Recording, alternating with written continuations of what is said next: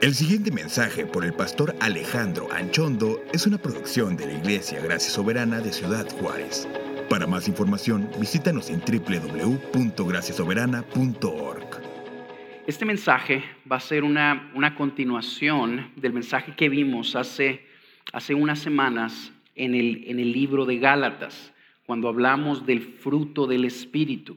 Así que se va, se va a pegar a ese, a ese mensaje y también va a estar tejido con el mensaje que el pastor Carlos nos trajo la semana pasada.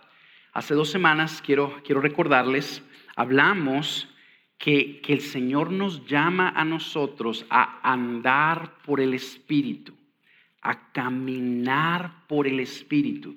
Y nos promete que cuando tú y yo lo hagamos, no solo no obedeceremos las obras de la carne, sino que el fruto de su Espíritu crecerá en nosotros. Si tú y yo aprendemos a andar por el Espíritu, lo que crecerá en nuestras vidas es la imagen de Cristo. Crecerá en nosotros el fruto del amor, el fruto de la paz, el fruto del gozo, el fruto de la paciencia, de la bondad, de la benignidad. Y de esa manera reflejaremos la gloria de Cristo en este mundo. Y luego el pastor la semana pasada nos ayudó a, a ver una una, fabulosa fotografía de la palabra de Dios. Y nos recordó que este libro no es, no es un manual, sino que es la autorrevelación de Dios. Si tú quieres conocer a Dios, necesitas leer el mensaje de este libro. Necesitas entender y creer en el mensaje de este libro porque es por medio de este libro que Dios se ha dado a conocer a los hombres. Y luego el pastor nos decía que cuando nosotros regamos nuestras vidas con la palabra de Dios, eso va contribuyendo a que el fruto del Espíritu crezca en nosotros, crezca en nosotros. Nos vamos a unir a esos dos mensajes y básicamente vamos a, tratar de entender cuál es el papel que la oración juega en todo esto. El título de mi mensaje es El fruto del Espíritu y la oración. Y vamos a tratar de ver en este, en este texto que ahorita vamos a leer que tú y yo dependemos del poder de Cristo para dar el fruto del Espíritu. El fruto del Espíritu, el que nuestras vidas sean transformadas a imagen de Jesús, no es algo que podemos hacer por nosotros mismos. Es algo de lo que dependemos del poder de Cristo y de su obrar en nosotros. Y nosotros necesitamos aprender a apropiar ese poder o a depender de ese poder por medio de la oración. La oración en la vida del creyente no es un ejercicio religioso. La oración no es una acción que tú y yo hacemos para estar en buenos términos con Dios. Metiste la pata, pecaste, hiciste lo que no debías de hacer. Ah, ¿sabes qué? Voy a pasar unos minutos orando para que eso compense lo que acabo de hacer. Esa no es la oración. La oración es un medio de comunicación entre Dios y nosotros. Dios desea que tú y yo nos comuniquemos con Él. Y Él desea comunicarse con nosotros. ¿Cómo nos habla Dios? Dios nos habla por medio de su palabra. ¿Quieres escuchar la voz de Dios? Lee la Biblia. Este es el medio a través del cual Dios habla. ¿Cómo le hablamos tú y yo a Dios? Le hablamos por medio de la oración. La oración es la expresión natural de un hijo de Dios que entiende que depende de su Padre Celestial y que cree que su Padre Celestial es bueno y quiere ayudarlo. Por lo tanto, se acerca a Él y le presenta sus peticiones, le pide de su ayuda, le pide de su intervención para verla maravillosamente en su vida. Eso es la oración. Y eso es lo que vamos a ver de, de Juan 15, versículo 1 al versículo 11. Así que como no me acompañan a leer, voy a leer de la versión de las Américas. Dice la escritura, yo soy la vid verdadera y mi padre es el viñador. Todo sarmiento que en mí no da fruto lo quita, y todo el que da fruto lo poda para que dé más fruto.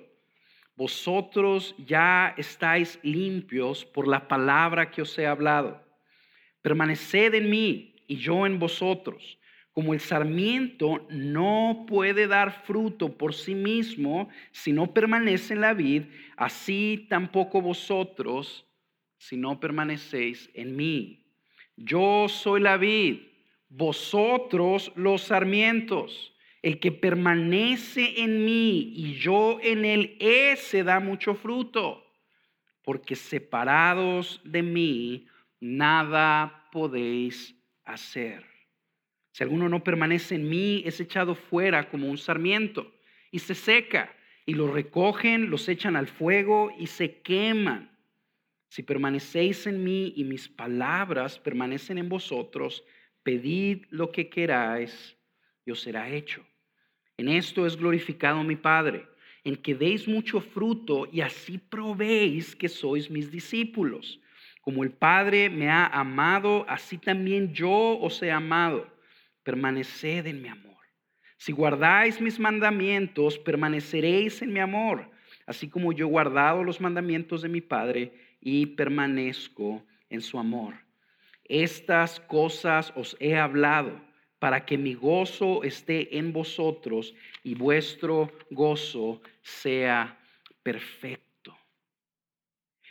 El día de hoy vamos a, vamos a estudiar el tema de la oración de este pasaje. El mensaje no va a ser un mensaje expositivo. Me voy a basar en un tema que este texto enseña y de ahí vamos a sacar una implicación. Lo vamos a ver en dos puntos muy sencillos. El primero de ellos es, tú y yo dependemos del obrar de Cristo en nosotros para dar el fruto del Espíritu. Y el segundo de ellos es la dependencia de Cristo se manifiesta en nuestras vidas por medio de una vida de oración. Por medio de una vida de oración. Así que vamos a empezar con nuestro primer punto. Dependemos del obrar de Cristo en nosotros para dar el fruto del Espíritu. Lo primero que podemos ver aquí en este pasaje, entre otras cosas, es que el Señor quiere que aprendamos y nos, lo está explicando por medio de una analogía, de una vid y de unos sarmientos, de una plantita y de unas ramas. Nos quiere ayudar a entender que nosotros dependemos de Él para dar el fruto del Espíritu. Una vida transformada a imagen de Cristo no brota por el esfuerzo humano principalmente.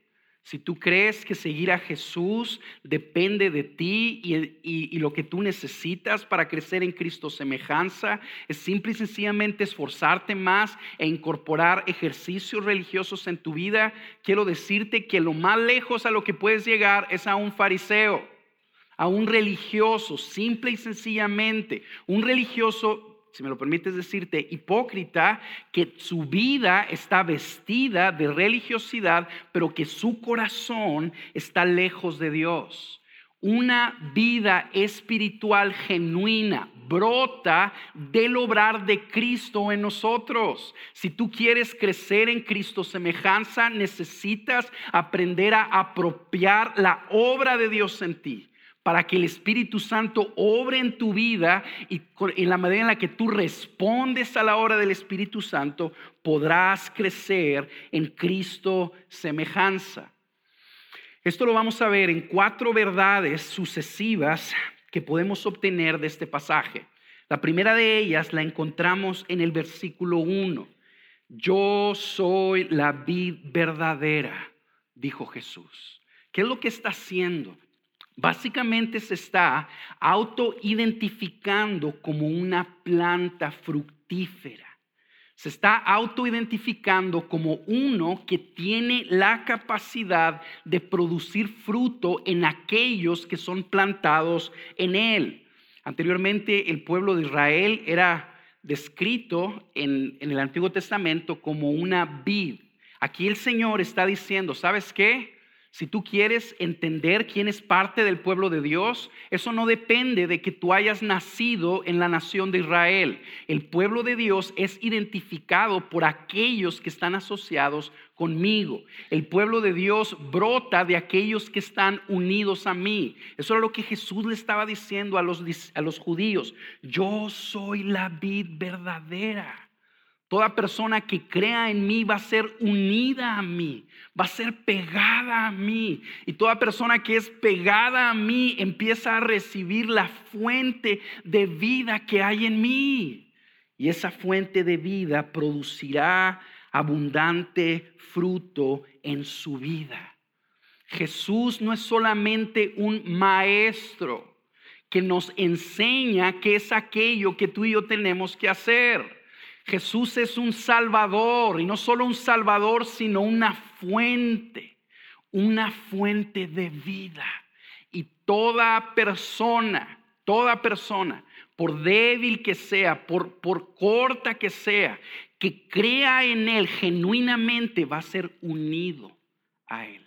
Y toda persona que sea unido a Él va a recibir de parte de Él, así como una ramita recibe la savia de parte de la planta. Toda persona que es unida a Cristo recibe de Él la savia divina que la alimenta, que la nutre, que la transforma.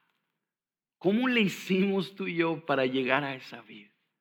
¿Cómo le hicimos tú y yo, indignos en nosotros mismos, para ser injertados en Jesús, la vid verdadera? Por medio de su sacrificio, por medio de la cruz. La única razón por la que pecadores como nosotros podemos ser injertados a Jesús, unidos a Jesús, es por el sacrificio que Él hizo por nosotros. Y gracias a ese sacrificio, si tú has creído en Cristo, ahora estás unido a Él. Y si estás unido a Él, estás conectado a este, esta fuente incontenible de poder. Y si tú te conectas a Él y permaneces conectado en Él, vas a dar fruto para su gloria. Segunda verdad que podemos aprender de este pasaje que nos va a ayudar a hacer nuestro punto. El Padre es un viñador. El Padre en el versículo 1 está descrito como un viñador. Y en, la, y en la analogía se nos presenta como uno que desea que haya fruto en la vida de aquellos que están pegados en sus hijos, pegados en su hijo. Esta es una buena noticia. El hecho de que el Padre sea el viñador de la vida es una buena noticia. ¿Por qué? Porque no hay nada que el Padre no pueda hacer. El Padre es el que está encargado de ayudar y de colaborar para que la, vid, la vid dé fruto. Y el Padre es alguien que todo lo que hace lo hace perfecto. Esa es una buena noticia. Y esta analogía nos ilustra que toda persona que está pegada a Jesús y empieza a dar fruto, Dios empieza a intervenir en su vida. ¿Y qué es lo que empieza a hacer? Le empieza a cuidar y le empieza a podar. ¿Con qué intención? Con la intención que dé más fruto.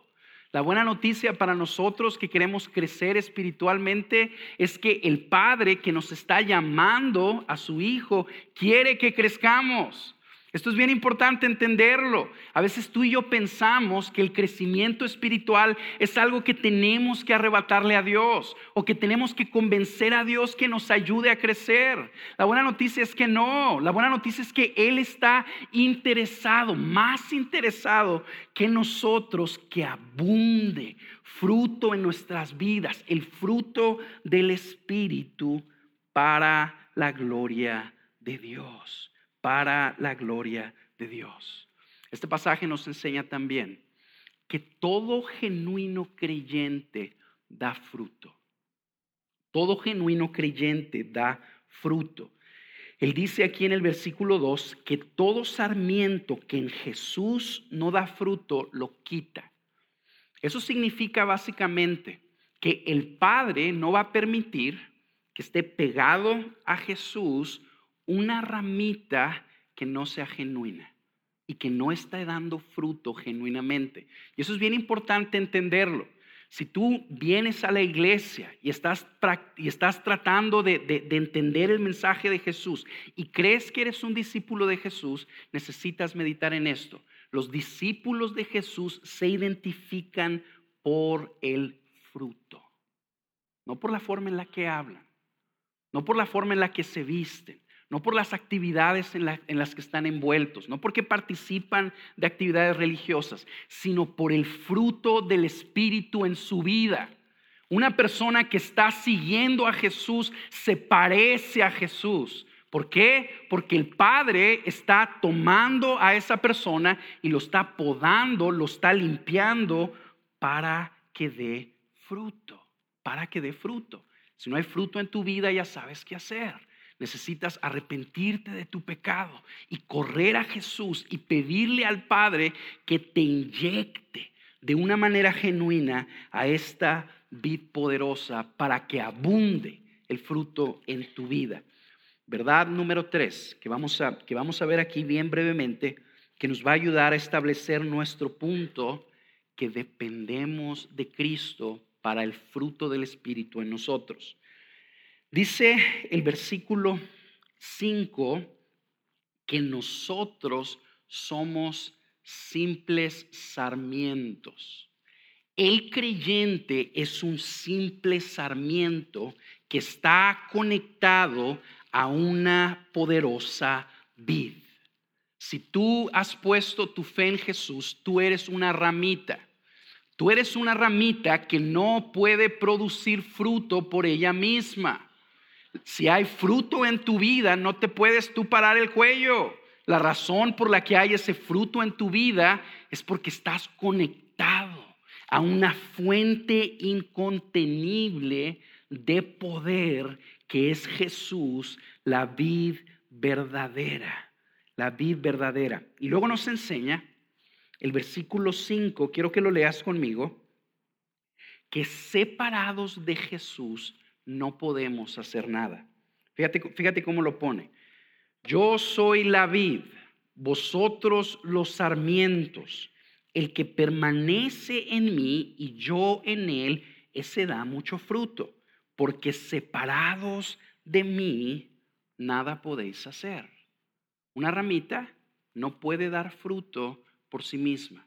¿Qué es lo que necesita para dar fruto? Estar conectado, conectada a la vid, porque cuando está conectada a la vid, la vid la alimenta con la savia divina y eso es lo que hace que produzca el fruto.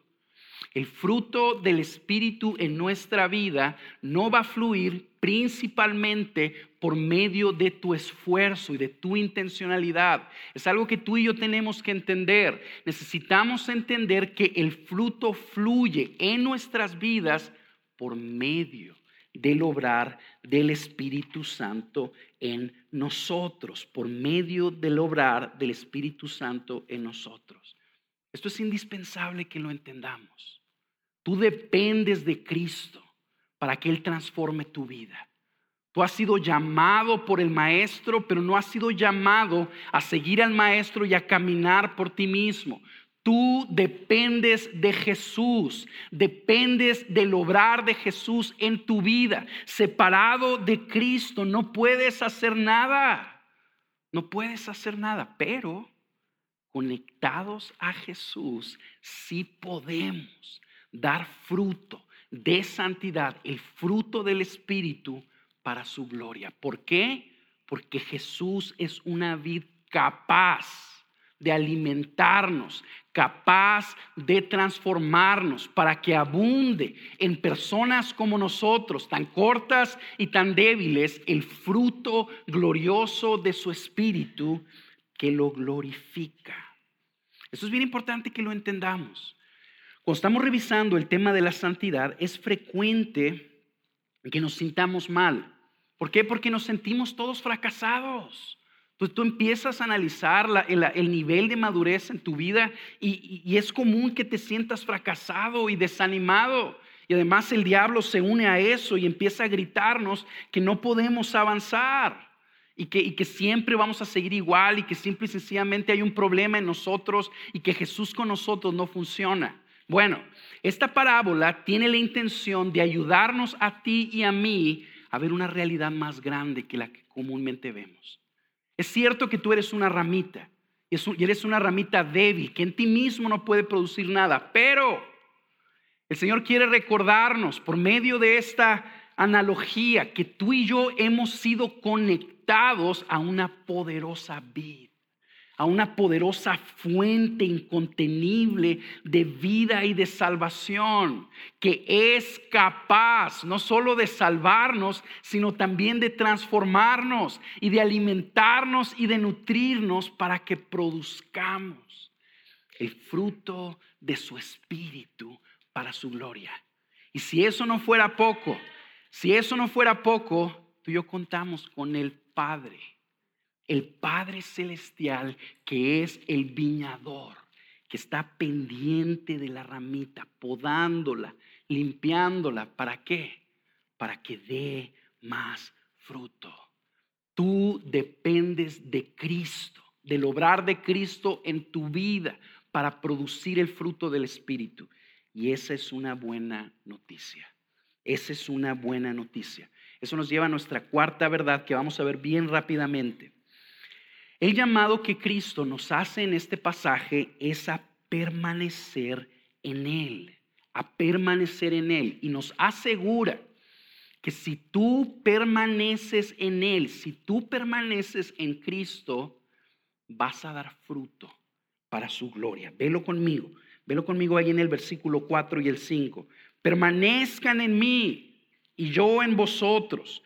Como el sarmiento no puede dar fruto por sí mismo si no permanece en la vid, así tampoco vosotros si no permanecéis en mí. Yo soy la vid, vosotros los sarmientos. El que permanece en mí y yo en él, ese da mucho fruto. El llamado que Cristo nos está haciendo en este pasaje es a permanecer.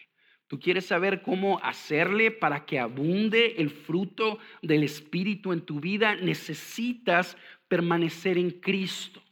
Eso nos lleva a la pregunta, bueno, ¿qué es permanecer? ¿Qué es permanecer? Permanecer en Jesús es permanecer creyéndole a Él.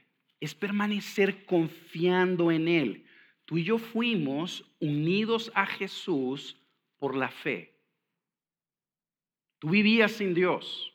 Tú vivías abundando en las obras de la carne. Eso era lo que te caracterizaba. ¿Cómo fuiste unido a esta vid verdadera? ¿Cómo? Porque tú pusiste tu confianza en Jesucristo, creíste en Jesús y en el momento en el que creíste, Dios te tomó, Dios te lavó y Dios te unió a su Hijo Jesucristo. Estás pegado a la vid. Bueno, ¿Cómo permanecemos en esa unión? Creyendo, permaneciendo, creyendo en Él. El comentarista Don Carson, es un comentario de, de Juan, describe el permanecer como vivir en una continua dependencia de Jesús. Vivir en una constante confianza en Él o sea, como si viviéramos agarrados de Él, sostenidos por Él, dependiendo de Él, con un persistente beber y empaparse de Él. De manera que, que, su obra, la savia divina, que empieza a fluir en nosotros por medio del Espíritu, nos lleva a dar fruto. Nos lleva a dar fruto. ¿Qué es permanecer? Es que tú permanezcas confiando en que Jesús hará su obra en ti. Eso es permanecer. Vamos a ponerlo así. Permanecer en Jesús no es principalmente hacer algo, aunque sí incluye guardar los mandamientos de Cristo en obediencia. Eso lo vamos, lo vamos a ver ahorita. O sea, permanecer en Jesús es quedarte en Jesús es no separarte de Él, es permanecer aferrado a Él, permanecer creyéndole, permanecer siguiéndole. Si tú y yo permanecemos en esa postura, dependiendo de Él, confiando en Él, el Espíritu Santo va a estar obrando en nosotros. Y la obra, el efecto de, la obra del Espíritu Santo en nosotros es el fruto de la obediencia, en parte. Quiero, quiero que lo veas conmigo aquí en el versículo 5. Dice, yo, yo soy la vid, vosotros los sarmientos, el que permanece en mí y yo en él, ese da mucho fruto, porque separados de mí, nada podéis hacer. Si permaneced en él fuera a hacer algo, entonces no nos diría que si no permanecemos en él no podemos hacer nada. ¿Me explico? ¿Lo ves? Entonces, permanecer en Él es esencialmente confiar en Él, aunque sí incluye el obedecer sus mandamientos. Velo conmigo ahí en el versículo 9. Como el Padre me ha amado, así también yo os he amado, permaneced en mi amor. Si guardáis mis mandamientos, permaneceréis en mi amor. ¿Cómo sincronizamos esta onda? No lo sé. No sé exactamente. Y no es mi trabajo hacerlo. Mi trabajo es recordarte a ti que si tú permaneces confiando en Jesús, dependiendo de Jesús, agarrándote de Jesús y dando pasos de obediencia, siguiendo a tu maestro, si tú permaneces en esa postura, vas a dar fruto para Dios. ¿Por qué? Porque Él es capaz de producir fruto a través de tu vida. Ese es nuestro primer punto. Tú y yo dependemos del obrar de Cristo en nosotros para dar fruto para Dios. Nos lleva a nuestro segundo punto. La dependencia de Cristo se manifiesta por medio de una vida de oración. ¿Quieres ver a una persona que entiende que depende de Cristo? Ve a una persona que ora, que ora continuamente, esa persona entiende que necesita ayuda de, Dios para poder continuar en seguir el llamado que Él le ha dado. Si nosotros entendemos que realmente dependemos de Dios para nuestra salvación y para nuestra santificación, eso se debe de manifestar en una fe gozosa que nos lleva a vivir orando una fe gozosa. El que tú y yo dependamos de Cristo es una buena noticia. ¿Por qué? Porque Él es bueno. Tú estás dependiendo de alguien bueno y tremendamente generoso. Eso nos debe de llenar de gozo. Tú y yo dependemos del mejor, de aquel que va a hacer su obra en nosotros. Y esa dependencia se debe de manifestar en una vida de oración. La persona que entiende que depende de Cristo vive confiado, vive confiado. Yo creo que entre otras cosas es, una de las razones por la que Jesús nos enseña esto en el versículo 11. Fíjate lo que dice, estas cosas os he hablado. Todo lo que nos acaba de hablar, estas cosas os he hablado para que mi gozo esté en vosotros y para que vuestro gozo sea perfecto.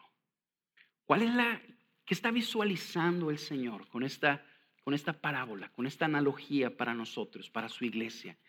Él está viendo a una iglesia bien conectada a Jesús, con ramitas rechonchitas, así llenas de savia divina, porque entienden que dependen de Jesús para dar fruto y que están dando abundante fruto para la gloria de Dios. Eso es lo que Dios visualiza, eso es lo que Dios quiere para nosotros.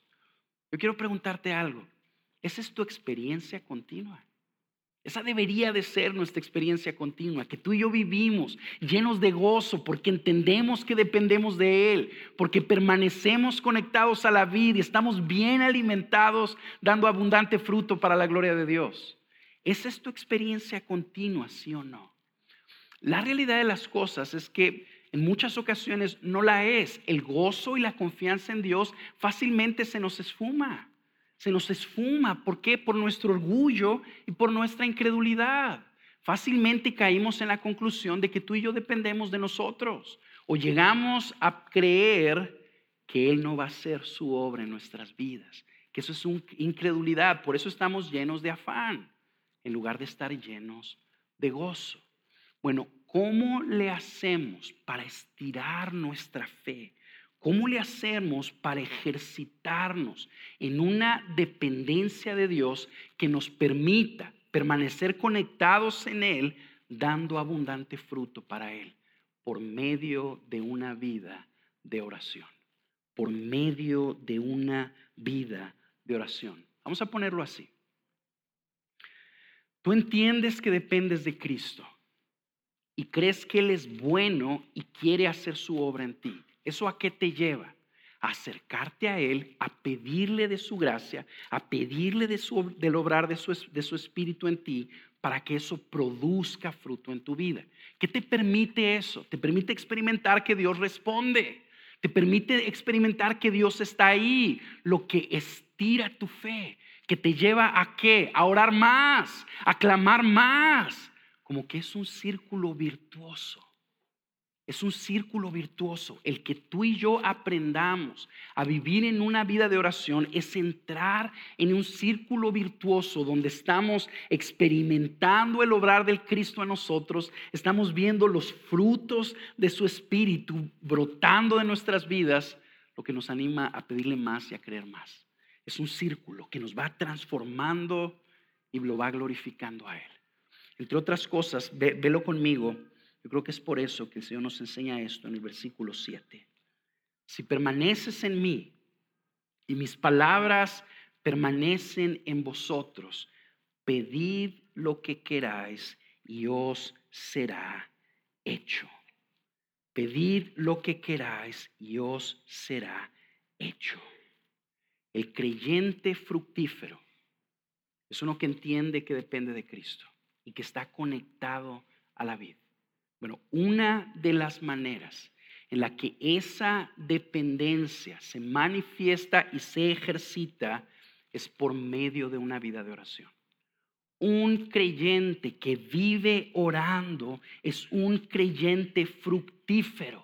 ¿Por qué? Porque continuamente le está presentando a Dios su pobreza Continuamente le está presentando al Señor sus necesidades y continuamente está experimentando cómo Dios es suficiente para cubrir esas necesidades. Continuamente ve la mano de Dios intervenir en su vida. Tú y yo necesitamos crecer, cultivar una vida de oración. Cuando yo estoy hablando de, de una vida de oración, no me refiero a que estemos orando todo el tiempo que tú ores largos periodos de tiempo en la mañana o en la noche, aunque hay ocasiones donde eso es necesario y definitivamente todos debemos de crecer en cosas como esas. A lo que me estoy refiriendo es a orar continuamente. Dios quiere que tú y yo aprendamos a orar continuamente, a orar sin cesar en todas las actividades que estamos haciendo. Tú vas manejando, y tú vas orando. Tú le vas presentando tus cargas a Dios. Tú estás en el trabajo y tú estás orando. Tú le estás presentando tus cargas a Dios. Tú estás en una junta de trabajo y ahí estás orando. Tú estás platicando con uno de tus hijos y ves algo que te empieza a preocupar.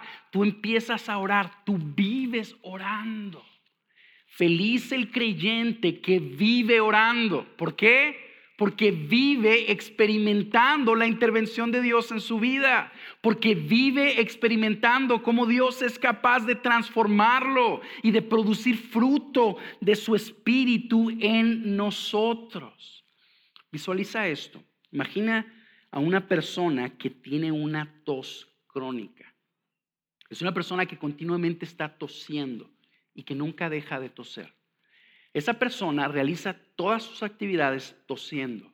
Está en una boda y está tosiendo. Está en una junta de trabajo y está tosiendo. Está en el semáforo y está tosiendo. Algo así, algo así se ilustra lo que es una vida de oración que no cesa. Eso es una vida de oración que no cesa. Así se ve. Es una persona que está orando todo el tiempo. Todo el tiempo. ¿Por qué? Porque todo el tiempo se da cuenta que necesita a Dios. Es una persona gozosa porque ve la intervención de Dios continuamente en su vida. Ahora vamos a tratar de contestar esta pregunta. ¿Cómo le hacemos para cultivar una vida de oración.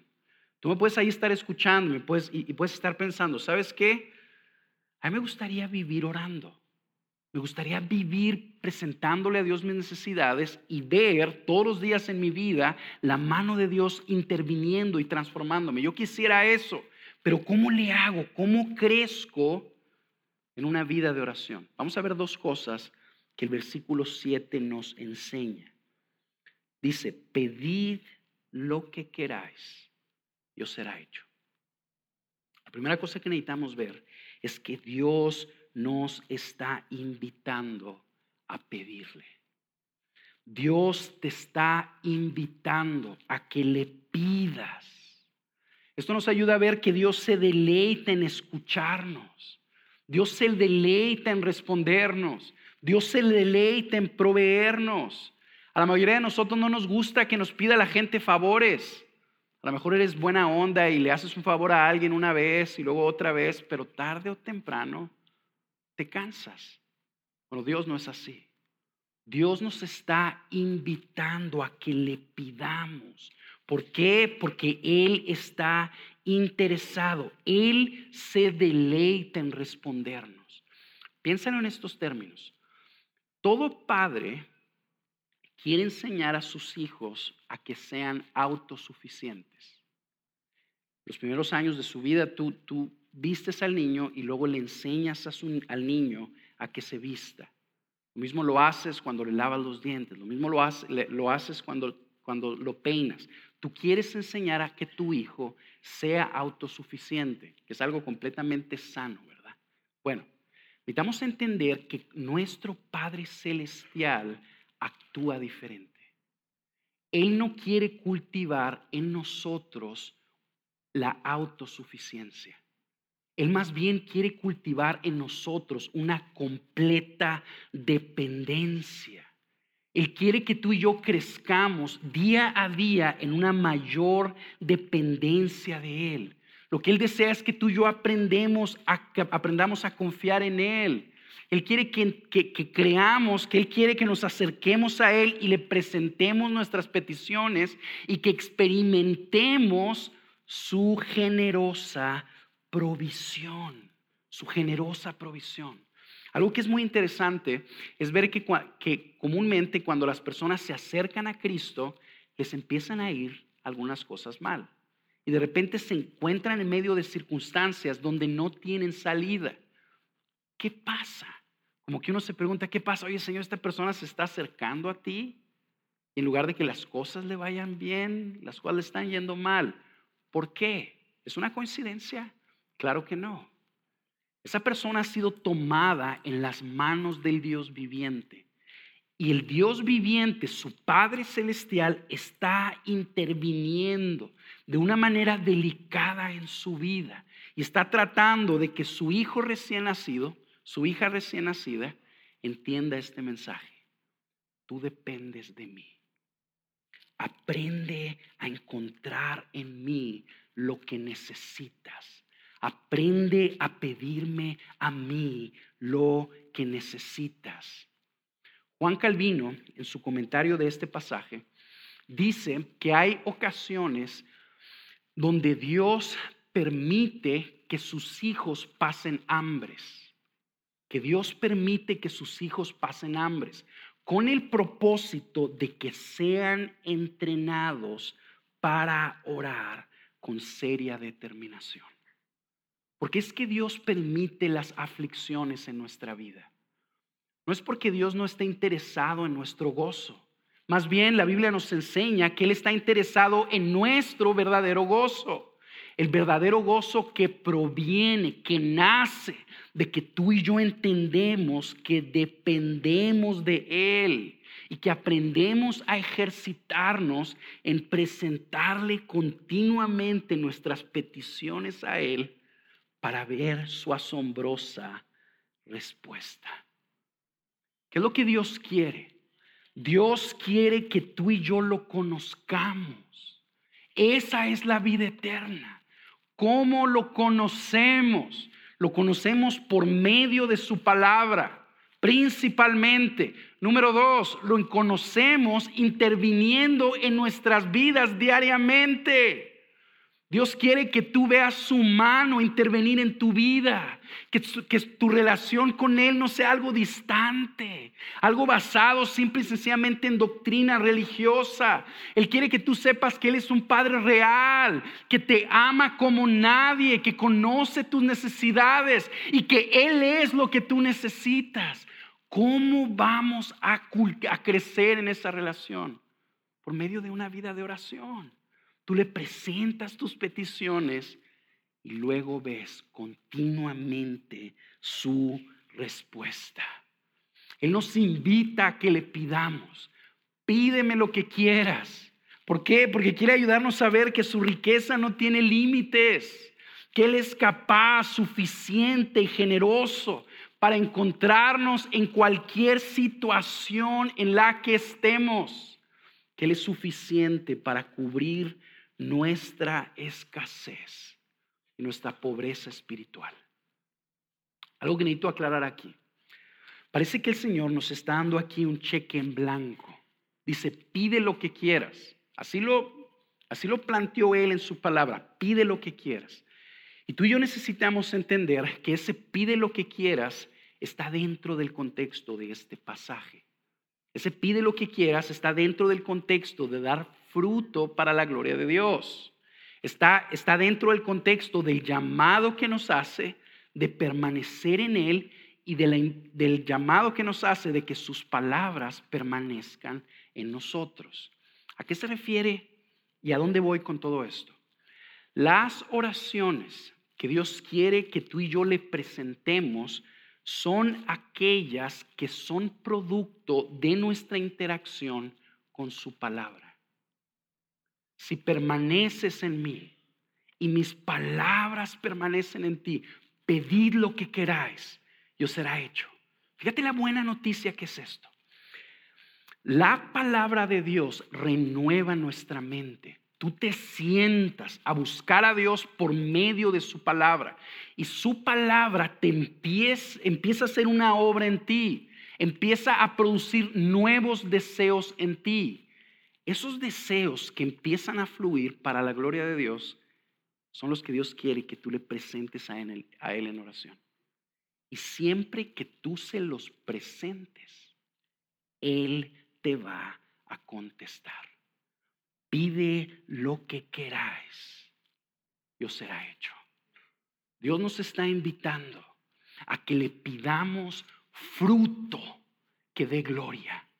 Dios nos está invitando a que tú y yo le pidamos de su obrar en nosotros, que tú y yo le pidamos que transforme nuestras vidas, que tú y yo le pidamos que nos permita ser testigos de Jesús, que nos permita ser reflejos de Jesús, que crezca el amor en nosotros, el gozo en nosotros, la paz en nosotros, la bondad, la humildad, la benignidad, la fe, la fidelidad, el dominio propio.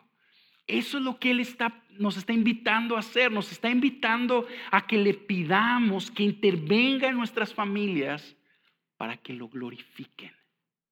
Nos está invitando a que ores por tus hijos y que le pidas que levante en ellos descendientes que, que le den gloria. Nos está invitando a que le pidamos que nos use que nos use para ser instrumentos en sus manos para que otros lo conozcan. Déjame decirte, déjame hacerte una pregunta. ¿Hay algo mejor que eso? ¿Hay algo mejor que el fruto en nuestras vidas para la gloria de Dios? Déjame decirte algo. Nuestros corazones nos engañan y nos hacen creer que lo mejor que podría pasarnos es tener riquezas, tener poder, tener fama. Yo quiero hacerte una pregunta. ¿De qué te sirven las riquezas sin gozo? ¿De qué te sirve el poder sin paz? ¿De qué te sirve el placer sin amor? De nada. Cuando Dios nos invita a que le pidamos del fruto de su espíritu, realmente nos está invitando a que le pidamos lo mejor que hay.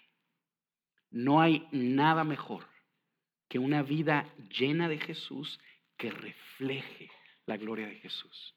Y Dios promete que si tú permaneces en Él, confiando en Él, dependiendo de Él, dando pasitos de obediencia a lo que Él te está mostrando, aferrando, aferrándote a Él, que si, tu, que si su palabra permanece en ti, todo aquello que tú le pidas, Él lo va a hacer. Es nuestro segundo, es la segunda cosa que podemos aprender de cómo cultivar una vida de oración. El Señor promete respondernos. Es una promesa la que Dios nos está haciendo. Dios nos está invitando no solo a que le pidamos, pide, pide lo que quieras, sino que nos está diciendo también que Él lo va a hacer. Te lo voy a volver a repetir. Si tú permaneces en Jesús, si tú permaneces confiando en Jesús, dependiendo de Jesús, si su palabra permanece en tu corazón, si tú permaneces aferrado a las palabras de Jesús, todo aquello que tú le pidas, que es para la gloria de Dios, Él lo va a hacer. Eso significa, hermanos, que si podemos caminar en santidad. Eso significa que nuestras batallas espirituales sí pueden ceder. Eso significa que tú y yo sí podemos perdonar.